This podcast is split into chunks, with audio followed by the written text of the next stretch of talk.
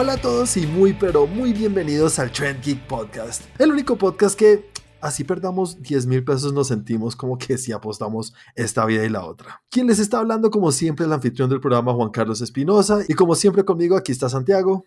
Hola a todos, ¿cómo están? Espero que hayan tenido una feliz semana desde el último podcast. Y pues ah. nada, como siempre lo digo, a los que ya nos han escuchado una vez, dos, tres o hasta de pronto las 14 veces anteriores y esta es la quinceava vez o decimoquinta vez, pues buenísimo, chévere que nos sigan escuchando acá. Acá siempre estaremos para ustedes. Y los que están llegando, pues bienvenidos y ojalá de aquí en adelante nos sigan escuchando. Santi, recuérdale a la gente cómo nos pueden encontrar en las redes.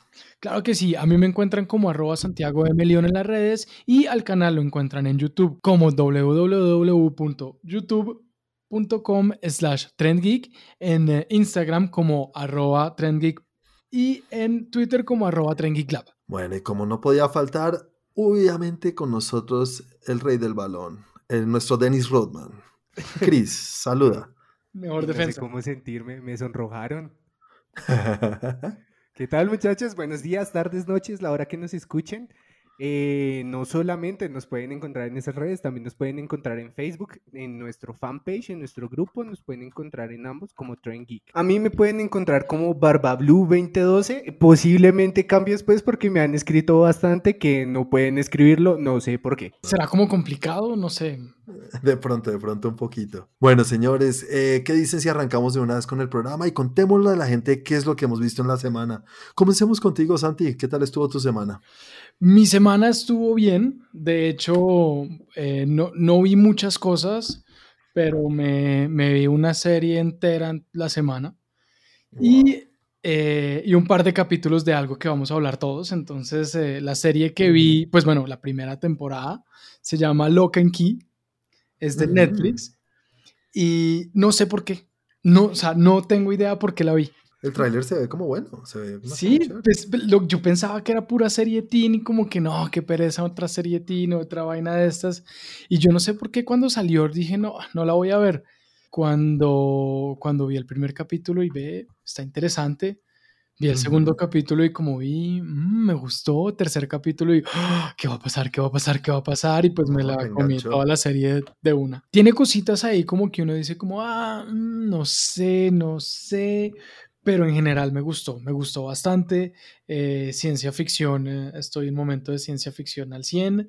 Eh, pues acabo, la semana pasada había visto otra, otra de ciencia ficción y de hecho Claudia me dice como, bueno, ya deja tus series de ciencia ficción, no sé si no ver eso.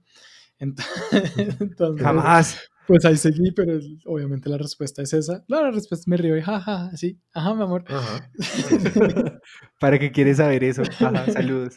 No, interesante, bien interesante. Tampoco así que yo diga, uff, qué serie tan buena, de la mejor que he visto, no. Me enganchó lo suficiente para decir, la sigo viendo y estoy esperando la segunda temporada, que de hecho cuando se acabó, ahí decía próximamente la segunda temporada como la de la semana pasada que te la recomendaron, esas joyas que uno encuentra de la nada. Esta es otra que no es la joya más grande, pues que uno dice, tiene que verla todo el mundo, pero para verla en una semana te enganchó. Pues estaba pensando en, obviamente tengo varias series recomendadas ahí detrás y en ese momento dije como, bueno, no me puedo conectar a Amazon, que veo, hay otras cosas en Netflix, pero no sé por qué les tengo como pereza. Quiero ver algo nuevo, quiero ver algo diferente, algo que no me hayan recomendado, algo que, o sea, como que no, pues me fue bien. Te fue bien, eso es lo fue un buen acierto. Fue, me hice una, una apuesta y la gané.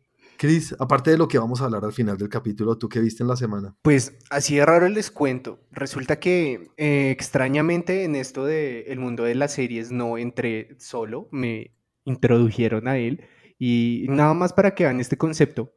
Mi padre, tengo un hermano mayor, mi hermano mayor me lleva 20 años y pues obviamente cuando mi hermano nació, pues mi padre ya estaba grande, o sea, mi padre me lleva muchísimos años.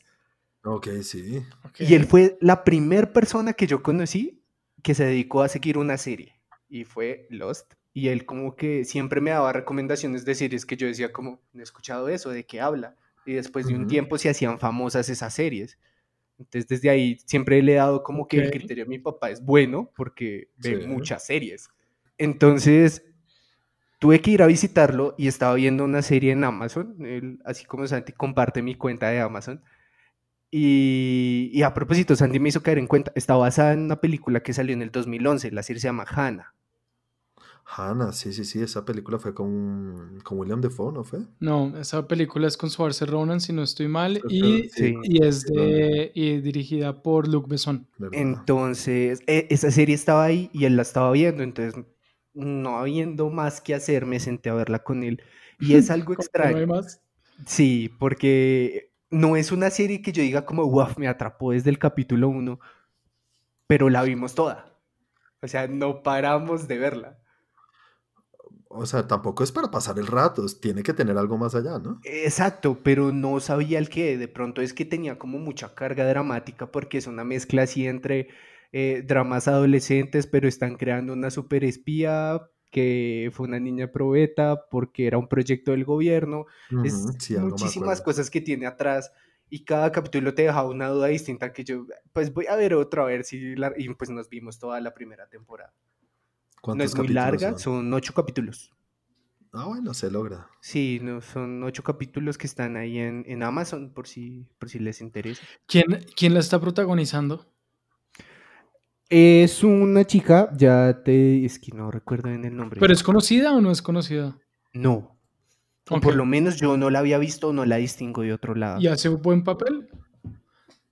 Es McCreed Miles, se llama. Sí, es McCreed. Pero es que es extraño, porque no sé si es que a veces lo actúa mal o es porque el personaje lo pide. Porque parte del personaje que tiene ella es que es una chica que no sabe quién es. Ella de sí. un momento a otro se enteró que sus padres no eran sus padres, que lo que estaba haciendo no era lo que ella pensaba y se escapa de todo eso. Uy. Entonces ella no sabe qué es. Acabo de ver que estoy completamente errado y Hannah la película no la dirigió Luc Besson, la dirigió Joe Sí. Wright. Entonces, perdón, Mm. muchachos, si alguno sabía ahí eh, dentro, de la- la- del, dentro del podcast cuando lo estaba escuchando, dijo, no, qué bruto. Sí, qué pena, la embarré, pero ya me corregí. Santiago de Meleón y le dicen, uy, qué bruto, ¿cómo no vas Qué a decir bruto. eso? Pero sí me pareció buena, entretenida, la, podrían ir a verla. Para mí son tres cómics. Tres cómics, vea pues, chévere, Muy chévere. bien. Ay, Santi, dale tus saltos, digo, tus sustos al, a la serie que te diste. Yo diría tres, tres y medio, se llama Lock and Key. Ah, de Lock and Key, tres y medio. Ah, bueno, está bien. Bueno, yo en esta semana tampoco vi mucho. Vi un stand-up, como saben, a mí me gustan mucho los stand-ups, y vi uno de una leyenda que todos conocen, y es el señor Jerry Seinfeld, que no hay que presentar ni decirles quién es. Jerry Seinfeld y es una leyenda de la comedia, y yo la verdad nunca he visto un stand-up de él. Sé que es muy reconocido no solamente por su programa de televisión de los noventas con el mismo nombre Jerry Seinfeld, sino que tiene muchos stand-ups que la gente dice que es muy bueno y acaba de sacar un, un especial para Netflix. Es raro, es raro. No voy a decir que es de lo mejor que he visto ni lo que más me he reído, porque no.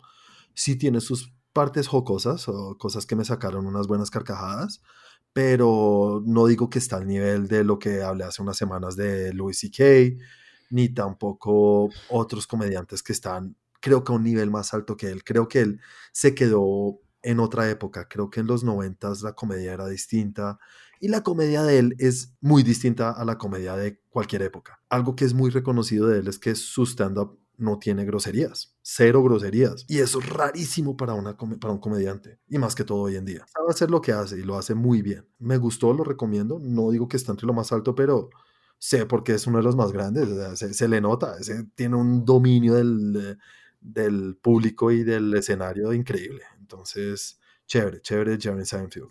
Empecé a ver una serie y se llama Gangs of London. Gangs of London, que es dirigido o creada por uno de los directores que más me llama la atención hoy en día, que se llama Gareth Evans.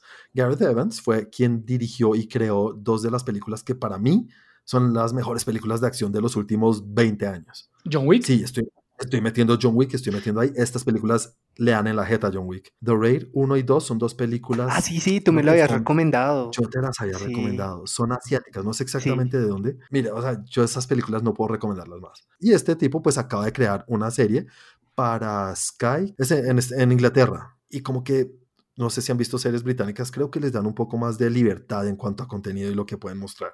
Sí, no son pues, tan incluso para lo que es HBO, que uno sabe que HBO es más gráfico. Pero creo que las series inglesas las llevan a otro nivel, las dejan hacer muchas más cosas. Y este tipo, lo que les cuento, la acción y la brutalidad. En serio que John Wick no tiene nada que hacer al lado de lo que hace este tipo y lo hace de una, de una manera que yo nunca había visto eso en televisión o en, o en cine. Entonces esta serie, voy apenas en el tercer capítulo porque el primer capítulo dura una hora y media. Eso para ti son como 15 días. Pucha, no, pero me la vi de una. Y empecé a ver la segunda y el segundo capítulo que ya dura una hora normal. Pues normal no, es una serie que dura bastante. El primero es capítulo más piloto, seguramente. Más o menos, exactamente, eso me imaginé yo también. Y no, está del putas, está muy chévere, del carajo, muy recomendada. Les recomiendo que si tienen un tiempo, una hora y media, vean el primer capítulo y van a ver de qué estoy hablando. Repite el nombre, ¿cómo es? Gangs of London. Y nada, eso fue lo que vi en la semana. Seguí un poquito con El Increíble Mundo de Gumball, todavía enamorado de esa serie animada, chévere. Buena serie. Y ahí voy.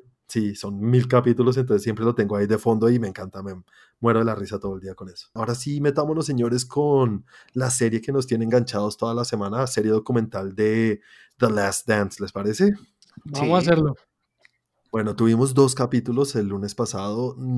si recuerdo bien, creo que uno fue enfocado más una vez más a la imagen de Jordan, en el cual hablaron de su branding, su forma de llevar la fama, un tema que habíamos hablado acá ahorita, creo, quiero que lo toquemos un poquito por encima. Y el otro fue enfocado más que todo a las Olimpiadas de Barcelona. sí, en España. Eh, España 90 y algo, 96. 92. Sí.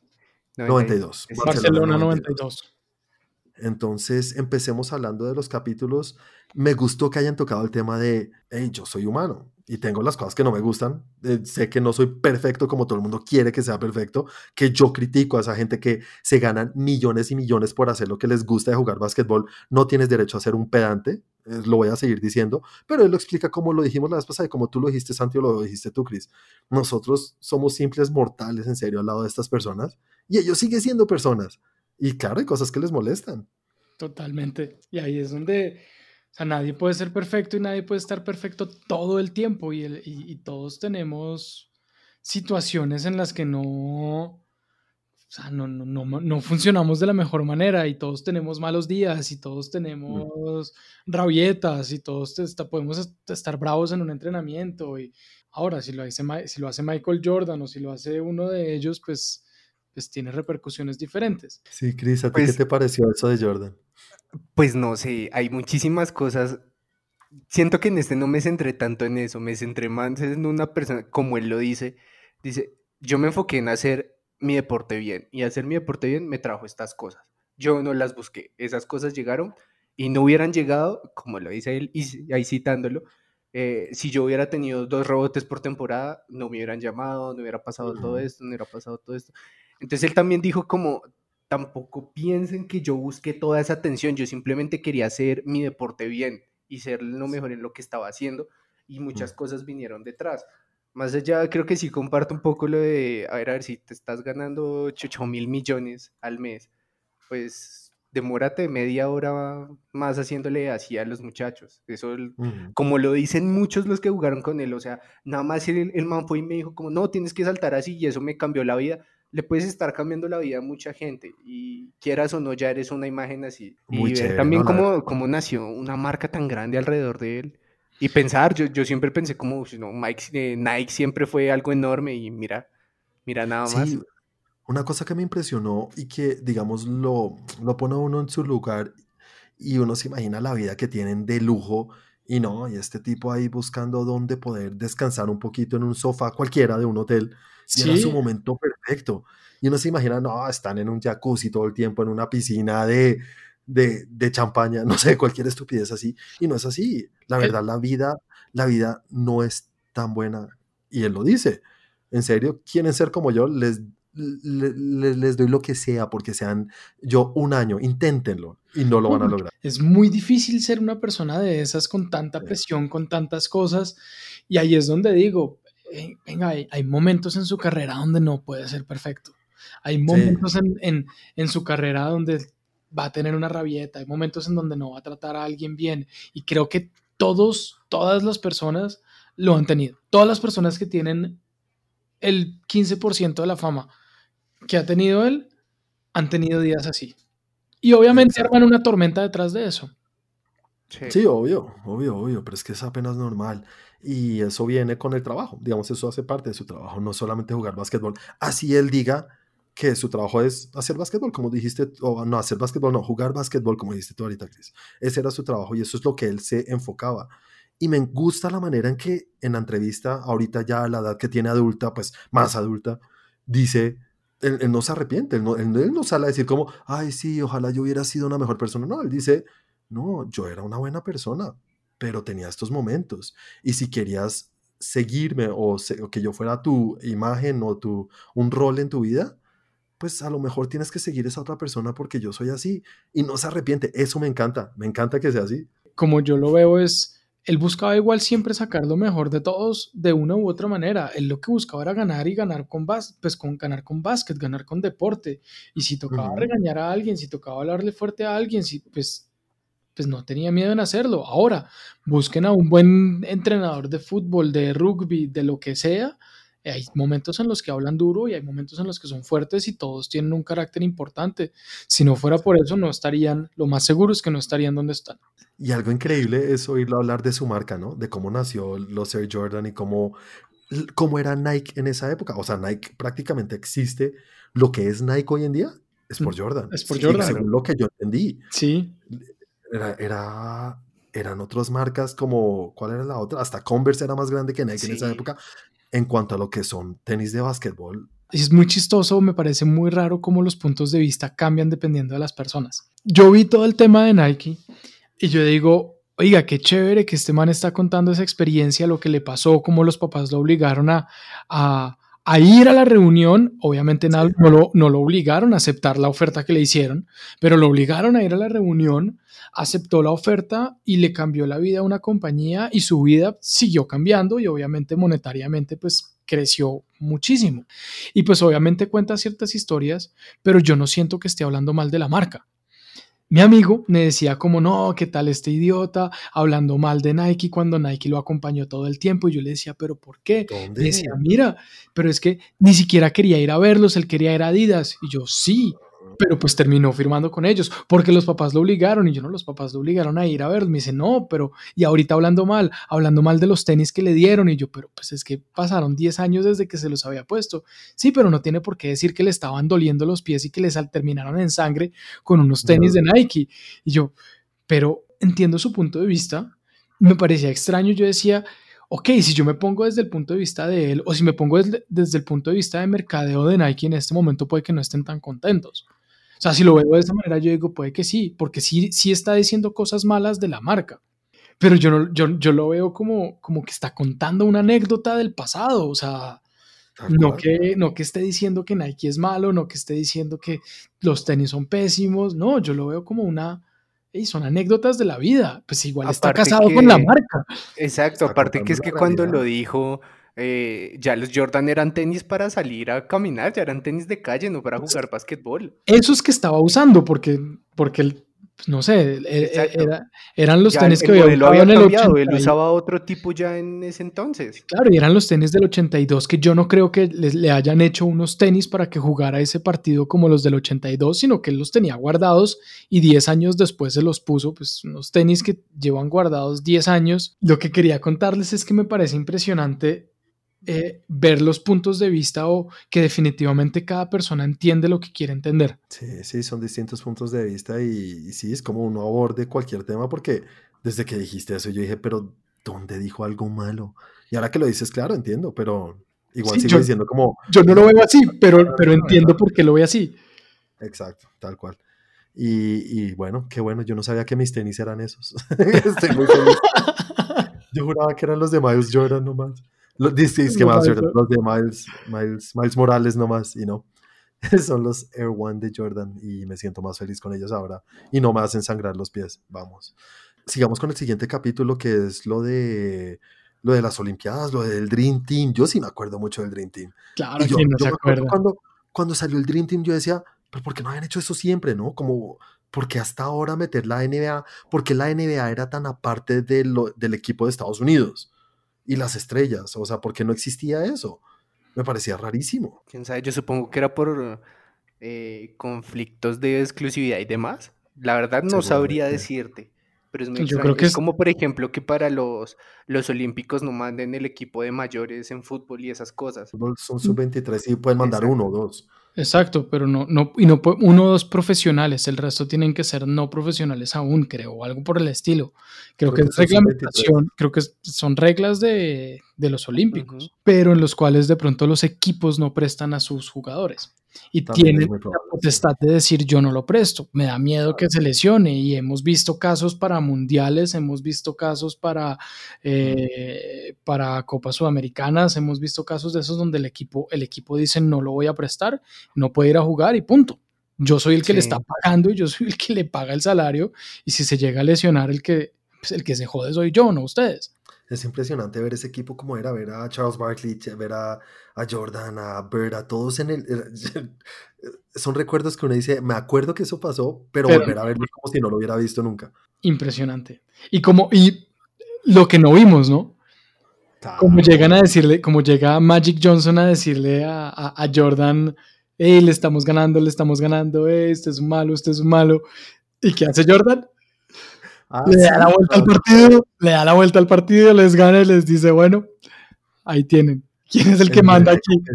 El, nivel de competitividad de Jordan hasta en un entrenamiento hace eso, Dios mío, increíble. Es, impresionante, es impresionante. Pues a raíz de lo que acabo de decir, empiezan a hablar un poquito de lo que estábamos tocando ahorita por encima, ¿no? Ese nivel de competitividad lo lleva a tener un cierto problema, ¿no? Con las apuestas o con pues querer ganar en todo. Sí. Y yo no creo que él tenga un problema con apuestas de casino y de perder dinero, sino que él, quiere ser el mejor en todo, en todo, en todo lo que hace en el mundo, en la vida. Porque la historia que contó en el avión, que en la parte de atrás están apostando cuánto dinero, manos de 50 mil dólares. Sí, manos de miles de dólares. Y adelante están jugando de a de a dólar, de a 5 dólares. Ni siquiera, estaban hablando de a pennies, creo, de a centavos. Igual se sentó allá y dijo, pues no se trata del dinero, sino que quiero darles en la jeta a todos literalmente. Quiero ganarles. Quiero ser el mejor. Quiero ser el mejor. y eso lo lleva a tener un problema, creo yo, desde mi punto de vista. Pues eh, ahí el, el tema es que aquí ponen el problema como si el problema fuera un problema de juego de azar de juego de dinero, de que de perder plata y poner en, en, riesgo, pues no sé, como, como una persona que es adicta al juego y pone en riesgo su hogar, su familia, su salario, sus ahorros, en fin. Y, y lo que yo veo, pero por ejemplo, si juego póker con mis amigos y la semana pasada perdí 50 mil pesos. Y listo, yo digo, para, pues para, para mi vida, para lo que yo me gano, perdí 50 mil pesos, no es, no es mucho. Pero si yo llegara a perder 5 millones de pesos, para mí sería muchísimo dinero. Ahora, cuando uno lo pone en perspectiva, para Michael Jordan perder un millón de dólares era perder el 10% de un mes de salario y eso, creo que ni siquiera. Es que, es que no estaba ni siquiera cerca. No, acabo escuchando, escuchando que ahora Santi tiene problemas con el juego, me parece terrible. Voy a escribir un, un blog con respecto a eso que se llame Las reglas de Santi, en la que voy a ventilar todo lo que él nos dice fuera de los micrófonos y su trato y sus amenazas. No, pues es que a mí me parece muy es como muy del comportamiento de Michael el hecho de verlo apostando con las moneditas contra la pared con los manes de seguridad. Ay, sí, sí, sí. Eso también fue muy chévere. Además, ¿quién no jugó a eso?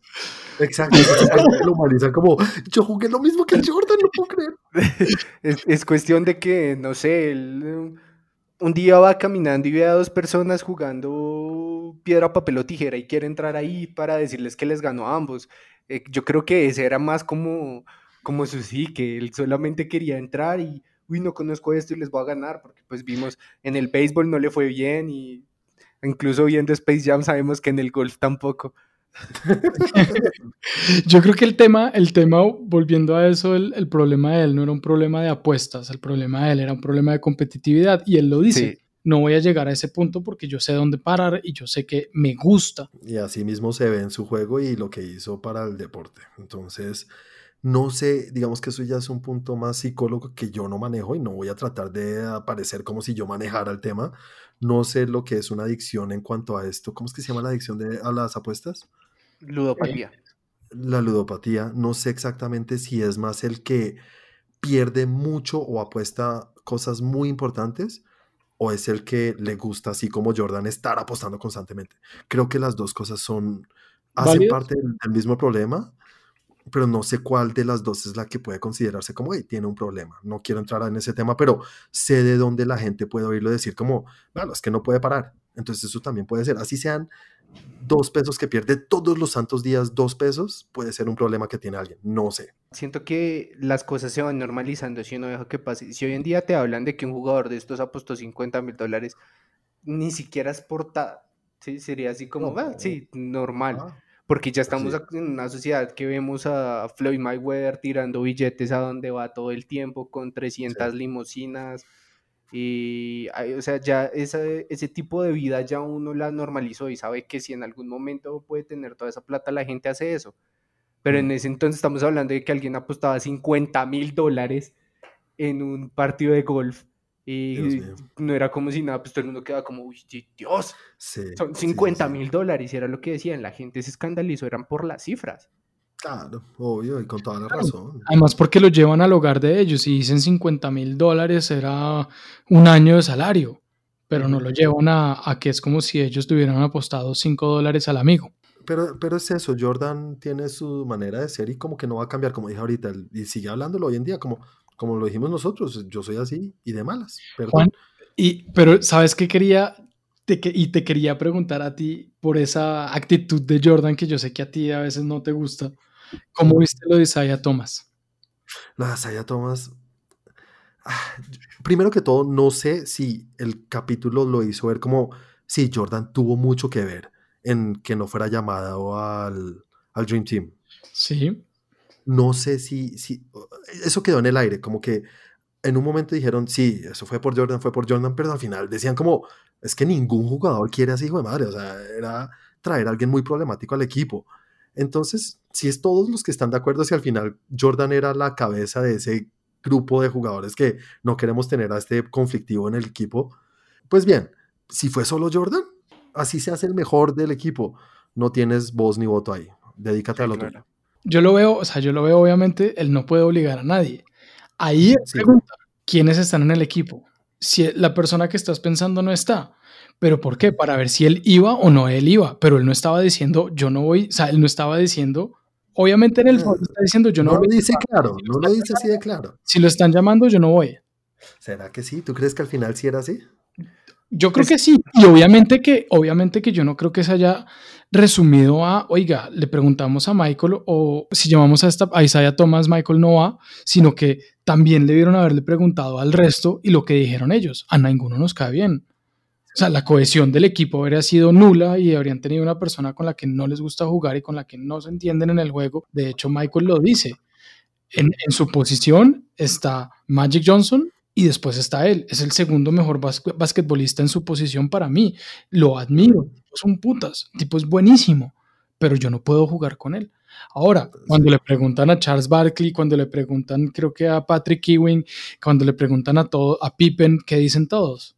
Isaiah, no, yo no quiero jugar con ese señor. Y es muy entendible. Y bueno, para pasar ya del tema un poquito, qué triste el primer capítulo empezar con Kobe, ¿no? Fue, fue duro para mí. Fue bastante triste. Yo no esperaba eso y qué chévere ver que no sé si iba a ser una parte más grande de toda esta serie documental, si lo vamos a ver más adelante o fue solo ese pedacito como para decirle un adiós. No sé. Yo creo que esto igual se debió haber grabado antes, bastante antes de que, él, muriera y, y, pues yo creo que, porque de hecho en ningún momento hablan de se murió. No, el capítulo empieza con en Loving Memory of Kobe Bryant. Como... Sí, pero en ningún momento hablan de, de o sea, eh, mientras que están en las entrevistas hablan de cuando Kobe era, cuando Kobe ah, no sino ah, ok, vale. todavía. Pues Jordan cuenta más o menos ciertas historias con Kobe que me pareció muy, chévere.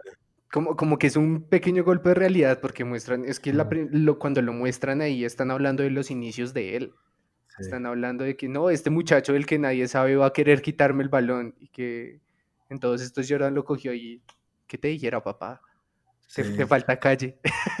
Pero que nota cómo lo coge como mentor, ¿no? O sea, Exacto. decirle como no lo vas a hacer, pero igual te voy a enseñar todo lo que necesitas, peladito. Ven, pégate. Que yo no, y lo mejor es que, por lo general, cuando uno le dicen, pues cuando en, en, ese tipo de situaciones le dicen a la gente, no, pero yo te enseño, es como, así, sí, sí, yo voy a hacerlo solo, yo voy a poder solo. Y lo que decía, lo que decía Kobe es que lo llamaba a cualquier hora y lo que decía Jordan, como yo le dije, llámame cuando me necesites a cualquier hora y se lo tomó en serio. Me llamaba a las 11 de la noche a preguntarme, oye, es que vi esta jugada, quiero hacer esto. Y, pues eso me parece raro, pero chévere. Incluso en el entierro las palabras que dijo Jordan fue eso, que Kobe era así, que lo llamaba a preguntarle todo el tiempo, muy chévere. Chévere esa amistad. Momento emotivo emotivo y competitividad al mismo tiempo. Me gusta cómo lo ya habla muy bien de Jordan. Ahí se demuestra que el tipo igual sí es una muy buena persona. Sí, muy buena persona. Y nada, vamos a ver, ya mañana sale el que el sexto y séptimo. El séptimo y octavo. Eso, séptimo y octavo capítulo. Mañana ya todo el mundo pudo haberlo visto cuando digan lo que estamos diciendo, eh, tontos. Pero lo que hay algo que se me olvidó que tenía que hablarlo. El domingo pasado fue el último capítulo de Westworld. Ay, ah, háblalo, háblalo que me interesa un poquito. Bueno, Santi, cuéntame un poquito del final de Westworld, ¿qué tal estuvo? Chévere, me gustó, me sigue gustando más la primera temporada sobre todas. La narrativa, la forma como está construido el guion, la forma como tienen como lo, la, los... Eh, ese tipo de cosas. Me gusta más los tiempos como los utilizan. Me gusta más en la primera temporada. La segunda tiene un poquito de la primera y un poquito de la tercera, ya viendo, habiendo visto las tres, la segunda un poquito de las dos, y pues me gustó también. En esta siento que le cambiaron, tenían que decir como, oiga, eh, esto fue más eh, exitoso de lo que pensamos o no sabíamos que iba a durar tres temporadas. Y como pasó de pronto con Lost y con ciertas, no hasta cierto sea, no hasta cierto punto, pero con varias series que dicen vamos a hacer una, una serie de dos temporadas y resulta que a, la, tercera la renuevan, pero ya, ya no tienen cómo renovarla porque ya cerraron. Y pues empiezan como a, buscar una trama nueva y a buscar algo nuevo. ¿Se ve forzado? No se ve forzado, pero ya no se siente original. Y de hecho me sigue gustando, vuelvo, o sea, me sigue gustando, me parece chévere lo que hicieron, pero yo siento que igual es como que los fue llevando hasta, los fue llevando hasta allí. Eh, no, no era previsto que fueran a hacer esto en un futuro. Y tiene un giro inesperado al final entonces.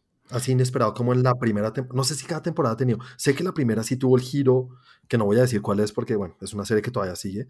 Eh, ¿Tiene un giro así? Sí, tiene la intención de hacer un giro así. Tiene la pues es, que, es que ahí es donde te digo, es diferente. Tiene la intención de hacer un giro tiene la intención de, darle a uno algo que diga, wow, no me lo esperaba, pero, pero no es el giro de la primera temporada. Escribía con un amigo de hecho eso y le pregunté, me preguntó si la había terminado de ver, entonces empezamos a hablar y, y, él me decía, a mí lo que no me gustaba de la primera era que era muy complicada y yo, a mí lo que no me gustó de la última es que es muy descomplicada.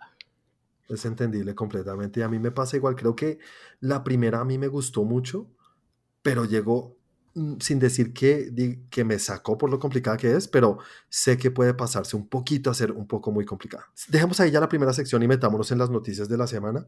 Karen Gillian, que la amo, la adoro. Karen Gillian, quien no sabe es quien interpreta a Nebula en las películas de Guardianes de la Galaxia. Le ha ido muy bien, también la vemos en Jumanji. Parece que va a ser parte de otra franquicia que le ha ido muy bien hasta cierto punto. Ahorita hablamos de eso. Y, también sale en Doctor Who. Ah, esa, ella fue una doctora, ¿no? No, ella fue acompañante del doctor. Oh, muchas gracias. fue un acompañante del doctor? ¿El doctor pagó por la compañía o...? no, ese tipo de compañía. Ah, Justamente ese doctor creo que sí en parte estaba pagando por esa compañía, pero... Pero bueno, listo. Kevin Gillian ahora parece que va a ser parte de la franquicia de Piratas del Caribe y que va a ser la imagen de la, de la pues del reboot, digamos que van a hacer de la franquicia y que quiera hacer Disney todo el mundo está diciendo que va a ser como la nueva Jack Sparrow o Johnny Depp, que creo que no, y, espero que no intenten hacer eso porque creo que no es fácil, no, no es fácil, es imposible volver a capturar lo que hizo este señor con ese personaje.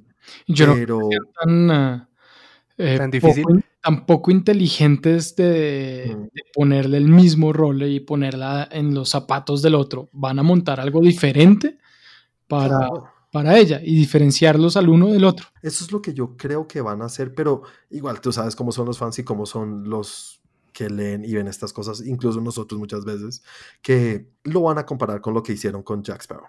Y así sea un personaje completamente distinto, van a decir, ah, pero me gustaba más con Jack Sparrow o me gustaba más con Johnny Depp y le va a caer todo el peso a ella. Que me parece muy chévere porque creo que es una actriz que está en ese punto perfecto, está en, en un momento dulce de su carrera que estás, pues, hey, estuviste en la franquicia más grande hoy en día que es eh, Avengers o que es el MCU y también estuviste en Jumanji, una cosa que nadie esperaba nada y le fue muy bien y creo que es de las cosas que se resaltan de las nuevas películas de Jumanji y que la metan acá, creo que está perfecto para que entre ahí. Entonces, dos preguntas que tengo para ustedes. ¿Qué opinan de que Karen Gillian pues, le den esta oportunidad? ¿Creen que puede llevar una franquicia así? Y creen que deberían hacer más películas de Piratas del Caribe? Pues la verdad es que ella puede salir haciendo un comercial y para mí ya va a tener toda mi aprobación. sí. Sí, exactamente. Entonces, la verdad, sí, en cualquier cosa, haciendo de mala, haciendo de buena, yo, la quiero ver como sea. Aparte de que es muy buena actriz también, ¿no? ¿Qué? ¿Cómo así es? y la segunda pregunta que te dice Chris, ¿qué opinas de que se hagan más películas de Piratas del Caribe? Pues me parece que es una, es una de las pocas franquicias que dentro de todo lo mal que le llegó a ir, es completamente salvable. No es tan complicado como ahorita salvar un Star Wars o salvar otra cosa. Chris acaba de decir que le gusta más Piratas del Caribe que Star Wars. No, ojo pues con eso. Una persona que le gusta Endgame es de esperarse. Ojo con eso. Yo no digo, o sea, yo digo que es más sencillo retomar esa franquicia para volverla a ser grande que lo que están haciendo con Star Wars en el cine. Hmm, Jamás digo que sea mejor. Y ahí sí, si nos siguen ahí en, en los grupos, me encuentran y nos agarramos a calvazos si es necesario. Aparte que dentro de todo, siento que pudieron darle un cierre a lo que fue el personaje de Jack Sparrow, en teoría, y, pero pueden seguir habiendo historias de piratas. Y la verdad es que a mí me encanta ver piratas. Y dentro de todo ha sido lo, lo único que han sacado últimamente con esa temática, aparte de Black Sea. Que es muy buena.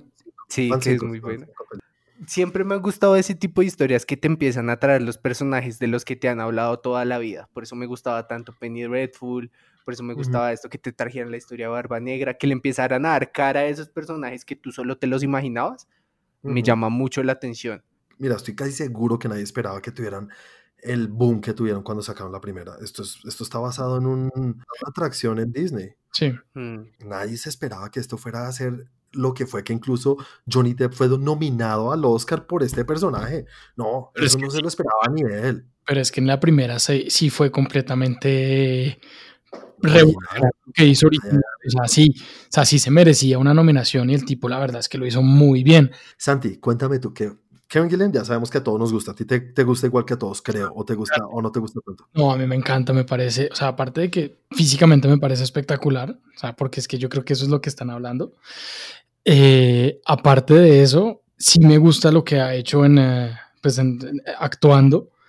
Eh, mm, me parece que sí tiene como llevar una franquicia, pues no sola, pero, pero siendo la principal, porque finalmente ha tenido, es duro, pero, pero ya ha tenido, ya, ya ha tenido como o sea, ya, como dicen, ya se ha limado los dientes con el tema. Ya ha estado en dos franquicias grandes, grandes, como papel, en papeles secundarios muy bien hechos, donde, donde no ha tenido ningún inconveniente para, para sacarlos adelante. O sea, tiene con qué, yo siento que tiene con qué. Y tiene con qué decir, es el momento perfecto para decir, bueno, ya, ya hice el, ya he hecho carrera, no soy todavía la superestrella, pero ya tengo todo el bagaje y toda la experiencia para llevar a cabo esa tarea de ser la principal. Ahora, la franquicia, yo creo que, yo creo que de pronto no soy la persona indicada para decir si pueden o no pueden hacer eh, o deben o no deben hacer más películas. Si quieres, yo no te, no, porque tú no trabajas allá, hasta donde sé, no trabajas allá, espero.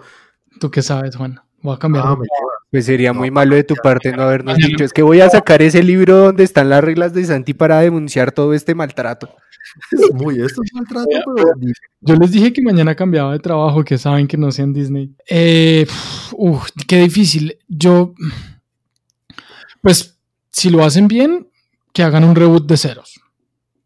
Sí o no.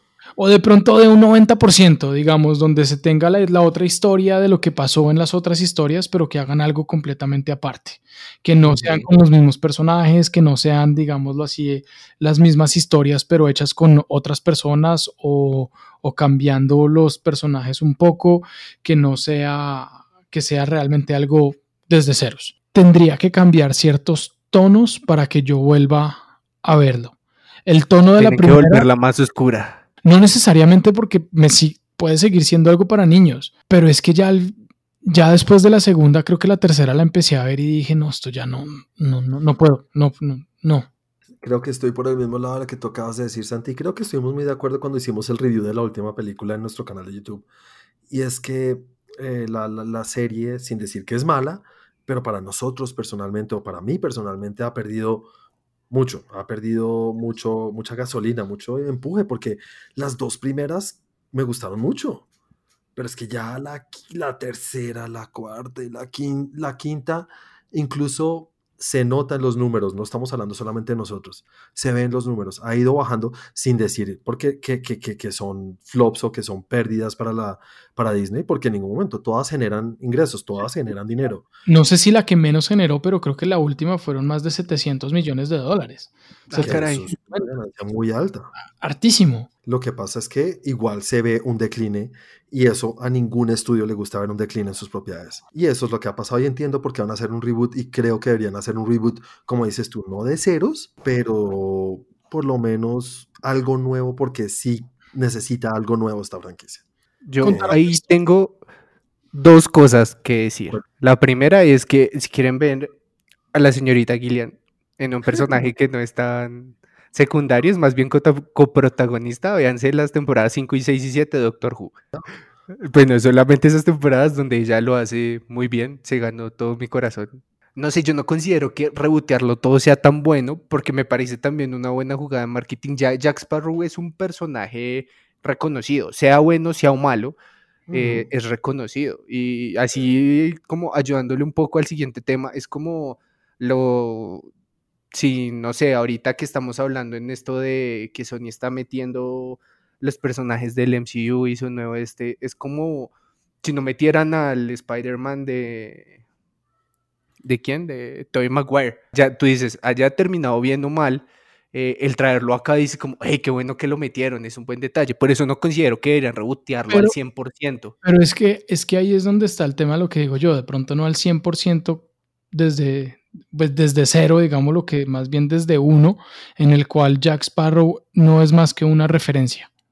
O sea, que sea algo que existió en este universo, que existió en este mundo de los piratas, pero que ya no está y que no es importante para la historia. Porque además, pues no sé, creo que finalmente Johnny Depp tampoco es que esté muy bien y no creo que quieran meter su nombre en este momento en, eh, en, eh, en Disney. Eh, después de todo lo que ha pasado en su vida personal. Bueno, bueno, bueno, estamos de acuerdo que igual toca esperar a ver con qué salen. Eh, nada, sigamos con el segundo tema de esta sección. Y es que a todos nos gustó Into the Spider-Verse, ¿no? Creo que nos gustó demasiado. A mí me encantó. Creo que es de las mejores películas que ha hecho Sony en cuanto al personaje de Spider-Man. ¿En cuanto a todo? ¿Ah? No, de Spider-Man, en cuanto al universo de Spider-Man. Y otros también. Y otros sí, puede ser de lo mejorcito que ha hecho en esto. Pero algo muy chévere que tenían los directores que son eh, Lord and Miller, tenían una escena que le, incluso la llevaron a, la, a, a, los de Sony, a los ejecutivos, a decirles, hey, queremos hacer esto para la película. Y es que querían tener a los tres Spider-Mans, obviamente en versión animada, de las que hemos tenido en versión de imagen real. O sea, querían que tuvieran a Andrew Garfield, a Tobey Maguire y a nuestro nuevo niño Spider-Man, Tom, Tom Holland, en una escena una escenita muy pequeñita, nunca dijeron en qué ni dónde ni a qué capacidad, pero dijeron que era una cosa muy pequeña. A mí me hubiera volado la cabeza, eh, me, hubiera, me, hubiera, levantado y no sé qué hago enfrente de todo el mundo en el, en el, cine. Quiero, quiero ver tú qué dices, Santi. ¿Te parece que hubiera sido chévere que lo hicieran? Y otra cosa es la respuesta de, de Sony, que fue como, no, no lo hagamos porque es muy pronto, muy pronto refiriéndose a como estamos sacando a Tom Holland adelante, queremos que Tom Holland sea la nueva imagen, digamos, es muy pronto para todavía mezclarlo con los anteriores que queremos olvidar de alguna manera. Yo te voy a responder muy rápidamente. lo que yo pienso es que fue un error no haberlos dejado hacer eso. Ese es, es el tipo de cosas que cuando uno se entera dice, no, ¿cómo no pudieron? ¿Cómo no lo hicieron? Debieron haberlo hecho, eso habría sido lo máximo. Y es como cuando, cuando uno hace eventos y tú tienes que revisar qué es todo lo que puede salir mal para evitarlo.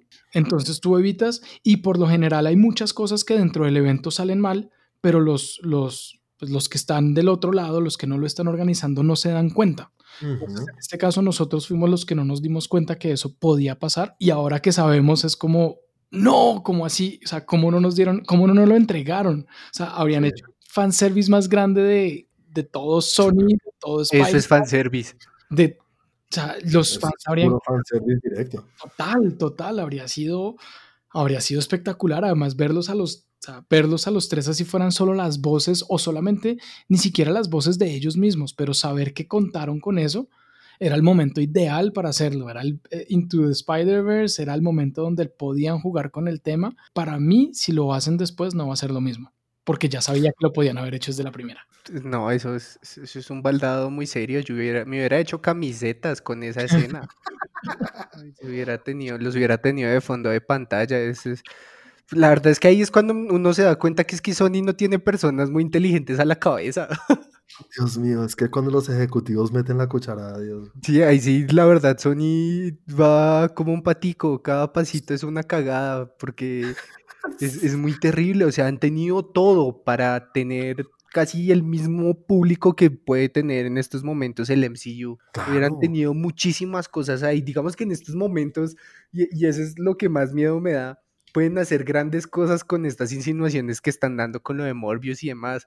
Pero sé que en algún momento va a bajar alguno de estos pendejos y va a patear esa maleta tan lejos. Es que no entienden, no entienden al Sí. público. Y es que no Sí. entiendo por qué dicen que es muy temprano. O sea, Porque no entienden al público, literalmente es por eso. A eso voy, no entienden al público y creen como, es que no queremos confundir a mi público, ah, porque creen que el público es estúpido.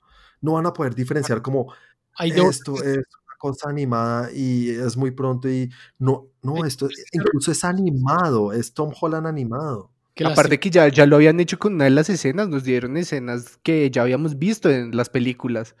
Sí, O cuando sea, están haciendo- básicamente era- hubiera sido el fanservice definitivo. O sea, Sí, hubiera sido el fanservice final y punto. el, el Oscar hubiera salido con la manito así en araña y todo. Es que, señores, son los mismos que le pusieron Spawn.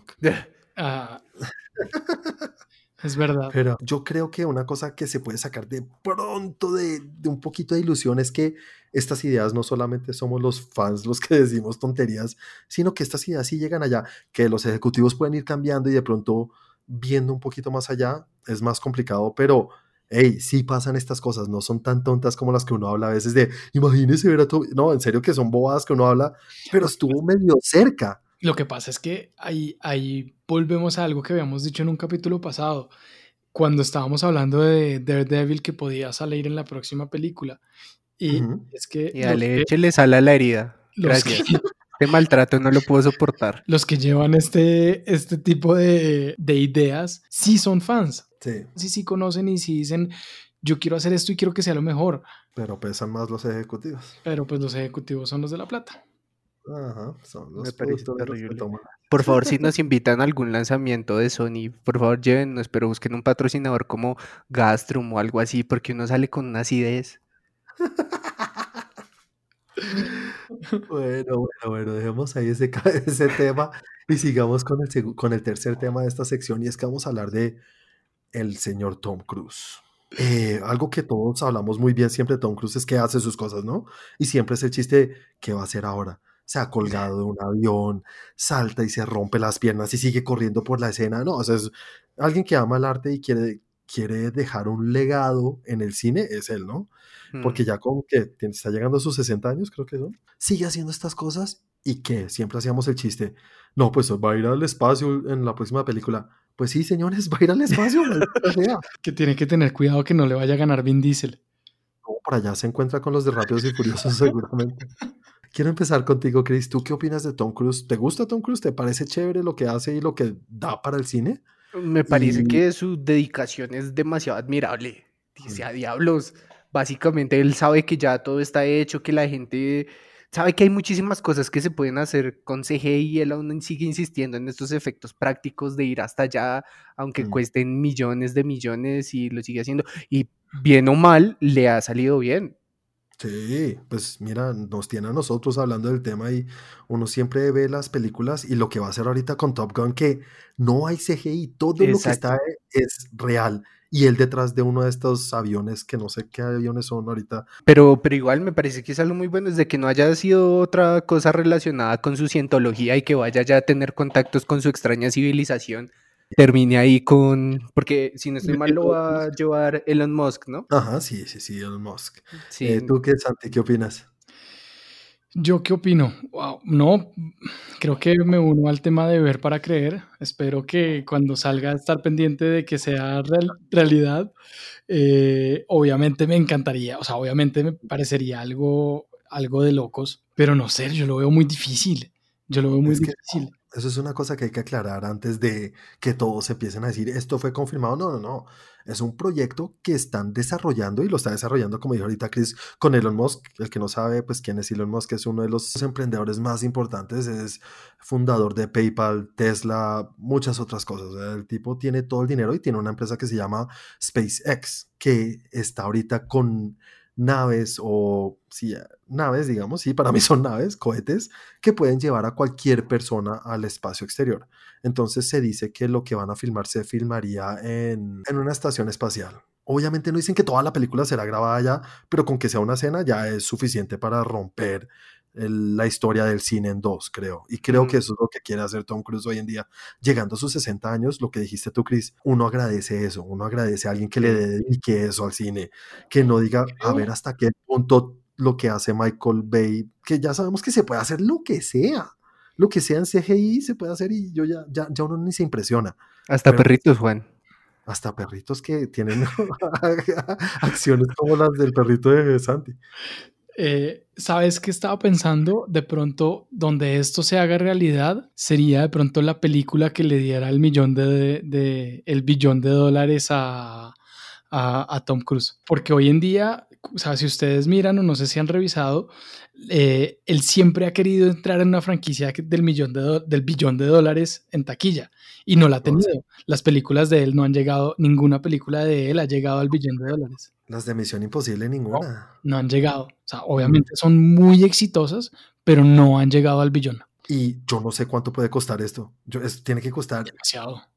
demasiado dinero y no sé qué aseguradora se mete detrás de esto. Como, no, no. Ni, ni no lo Michael Jordan lo puede pagar, ni en una apuesta. Ah, apuéstasela a ver si no. Sí. Sí, no sé, no sé. Igual llama mucho la atención y que nota tener un actor así como Tom Cruise todavía. Sí. Sí, la verdad sí. El cuarto tema de esta sección es hablando un poquito de Tiger King otra vez.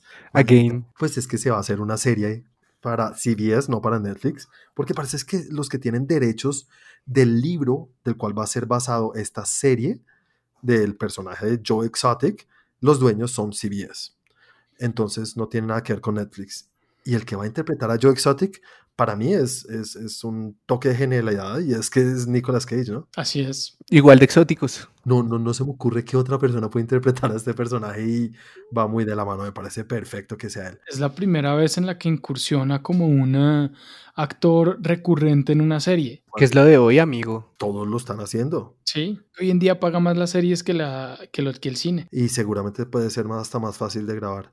Pero una cosa que quiero preguntarles es, ¿quieren ver una serie de Tiger King? Yo ya, ya, ya creo que lo que siempre dices tú, Chris, y quiero empezar contigo, Chris, es como, ya, del, de, desca dele, descansa un poquito a la vaca, ¿no? Sáqueselo un poquito. Sí, la, es, la verdad es que me parece ya demasiado. Sí, de por sí en algunas partes era complicado ver el documental porque yo decía, y este man, sí, na- nada más de verlo me da, me da como cosa, me pica la cabeza y me dan ganas de cortarme el pelo. Cortártelo como él. No, Oye. por eso, no, que ni esté ni cerca, me calveo. Si algo tenemos Nicolas Cage es que puede llegar a ser muy expresivo. Ay, que sí, que, ja. Y puede darle la talla completamente. Ahora, pues no sé qué tanto me interesaría ver una serie basada en este tipo, pues es más como la persona, pero de pronto resulta siendo un buen material. Si bien digo que, o sea, ¿por qué? ¿Cuál es la necesidad? Mm. eh, pues también digo que pueden estar haciendo una obra de arte no ni siquiera se dé cuenta. Yo la verdad estoy de acuerdo contigo en el tema de no sé si quiero ver una serie de este señor, de por sí que eh, no es que el documental me haya costado trabajo verlo, porque pues no, no es que cueste trabajo, pero yo no sé si quiero que normalicen eso de esa manera, o sea, como lo, lo que decía Chris de normalizar algo, ponerlo tan en, en el, en, en el spotlight últimamente, eh, y no siento que ni que sea necesario, lo más seguro es que porque todo el, todo el mundo, y este mundo es muy amarillista, que, que dé resultado y que y no dudo que vaya a ser buena, pero no sé si en este momento diga, ah, quiero verla, la estoy esperando. Y yo creo que eso es lo que va a tener esta serie muy complicado y casi imposible, y es que, que uno diga, ¿cómo vas a poder superar lo que nos dieron en algo que es vida real? Y creo que eso es lo que más llama la atención, uno decir, esto es que es real. Sí. Y obviamente el personaje ficticio está basado en él y en un libro de él, pero ya no lo dieron. Creo que es muy pronto. Y sí, yo, que, yo sé que a veces hay que actuar rápido cuando está caliente todavía el asador y todo lo que sea. Pero creo que no van a poder llegar al nivel que llegó la serie documental. A mí me parece que es una mala idea. Obviamente, como dijiste tú, Chris, nos pueden sorprender, nos pueden dar algo muy bueno, pero creo que ya la gente vio lo que querían ver. La gente ya vio lo que querían ver, pero la gente es muy amarillista y, y seguramente si le ponen esto lo ve. Sí, habrá quien lo vea, eso sí, no te lo niego. Ahora, que sea exitoso es otra cosa. Yo le daré la oportunidad al primer capítulo seguramente a ver qué. Sí, O seguramente. por Nada más por el morbo de ver cómo lo hace. Sí, Sí. claro. Sí, la verdad sí. El quinto tema de esta sección habla un poquito de algo que me tiene feliz. Y ahorita hablamos un poquito de ese tema de Star Wars. Y si a ti no te sube un poquito el nivel de Star Wars con esta noticia, no sé qué decirte. El gran Taika Waititi, quien ya dirigió dos capítulos de The Mandalorian, va a dirigir, va a dirigir y escribir una película para, para Disney de Star Wars o para Lucasfilms. Si no te emociona esto, Chris, no sé qué decirte, pero vamos a comenzar con Santi. Sí me emociona. Obviamente cualquier cosa que haga Taika Waititi hoy en día me emociona porque es para mí es uno de los mejores directores que hay en este momento. Todo lo que ha sacado me ha gustado. El humor que tiene me parece impresionante. Eh, se siente un poco en los capítulos, ya no me acuerdo cuáles fueron, Los dos últimos de Mandalorian. los dos últimos, se siente un poquito la, la como la influencia de lo que, que, que Taika Waititi está detrás. Él, para mí, me parece un genio. O sea, el tipo me parece un genio. Y obviamente cualquier cosa que vaya a hacer ahorita, y para mí es, es ganancia. Eh, Disney ya lo tiene bajo su ala con todas las películas del MCU y con lo que viene ahorita de Thor, Love and Thunder. Y pues chévere que lo estén pasando también a, a otra franquicia de las más queridas y ver qué es lo que va a hacer. Ahora sí, tú, Chris, cuéntame, ¿qué te parece? Pues, a ver, yo creo que más que todo es dar un mensaje y es, mira Disney, si tú estás probando para ver qué pasa, dándole una franquicia a esta persona y después decirle como, mira, funcionó, síguela, yo les diría, pásenle el sable de una vez, ¿sí? Si el mal llega y les dice, voy a rebotear todo esto, y va- díganle que sí, Sí, ¿sí? ¿verdad? Si el man les dice, voy a, no sé, seguir, voy a hacer una continuación porque me parece que voy a hacer, díganle que sí. O sea, no, no necesitan mucho de eso. O sea, me, cuando yo vi eso, dije como, hay esperanza. Por eso Ay, se llamaba Una Nueva Esperanza. Ellos lo sabían antes. Y, y no, o sea, es, es- es demasiado emocionante todo lo que hace este tipo ha sido oro. Y con esa franquicia yo, no sé, que, que haga así como hizo Lucasfilm y saque juegos, una propia productora de juegos y todo eso. Yo creo que compró todo. Le hago un altar. Sí, tal cual, porque me parece que es muy bueno y me parece que es una muy buena decisión porque están mirando, a ver, ¿quién está haciendo las cosas bien? Tal Exacto. persona. Entonces, pues vamos a hablar con quién está haciendo las cosas bien.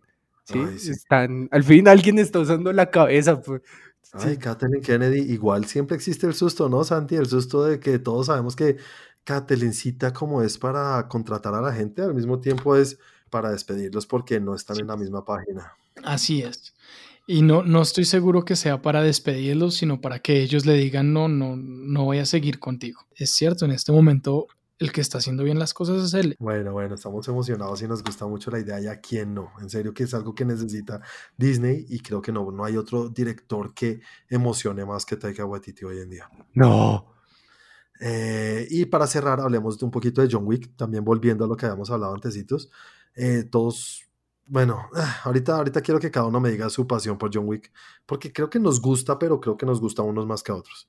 Eh, el hecho es que John Wick, la cuarta, fue aplazada porque Keanu está en el nuevo mundo de, bueno, no en el nuevo mundo, sino este nuevo rescate que van a tener de, Matrix.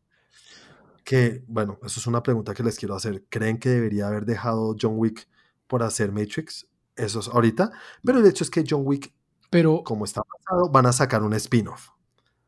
Un spin-off. De, pero iba a ser protagonizado por Chloe Grace Moretz. Pues, Chloe Grace Moretz, que la vimos en Todavía no es que lo, que lo protagonice Chloe eh, Grace Moretz o Chloe. No, no, no.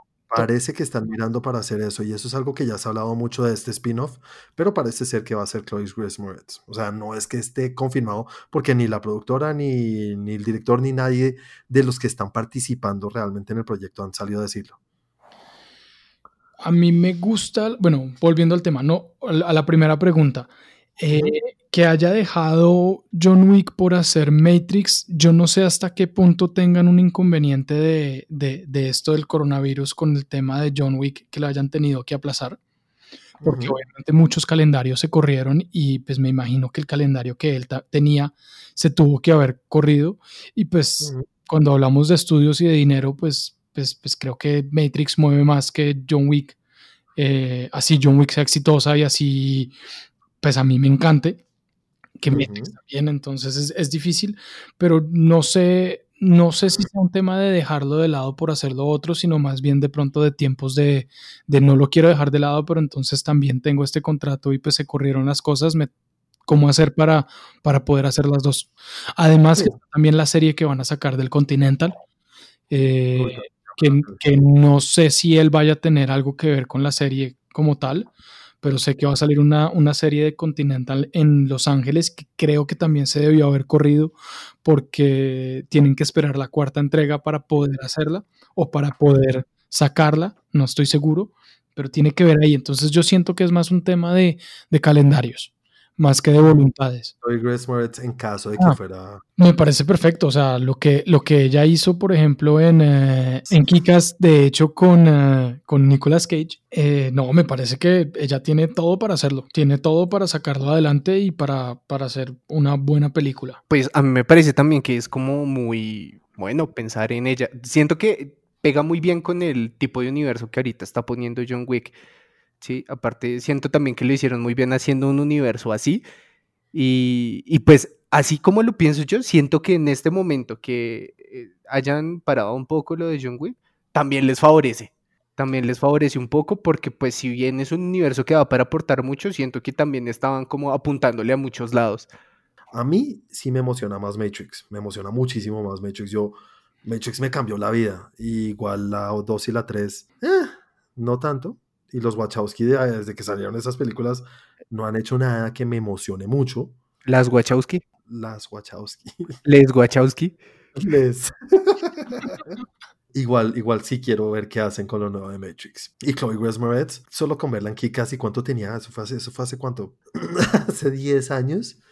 Eh, si ya era una niña chiquita y tenía esa habilidad, creo que ahorita podría seguir incluso con más y lo que a mí me encanta, la acción, la acción, entonces, buenísimo para verla en, una, que sea como John Wick.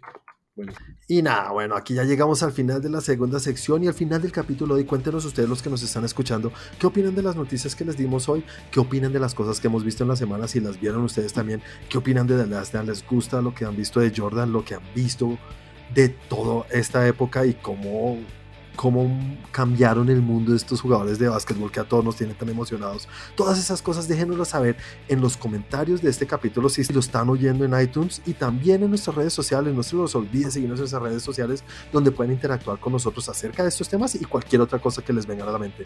Eh, Santi, recuerda a la gente en nuestras redes, por favor, y también cómo te pueden encontrar a ti. Claro que sí, recuerden que todos los videos que tenemos para ustedes están en YouTube, están en youtube.com slash trendgeek y las redes del canal en Twitter estamos como arroba trendgeeklab y en Instagram como arroba trendgeek. Y a mí me pueden encontrar como arroba Santiago de Melión.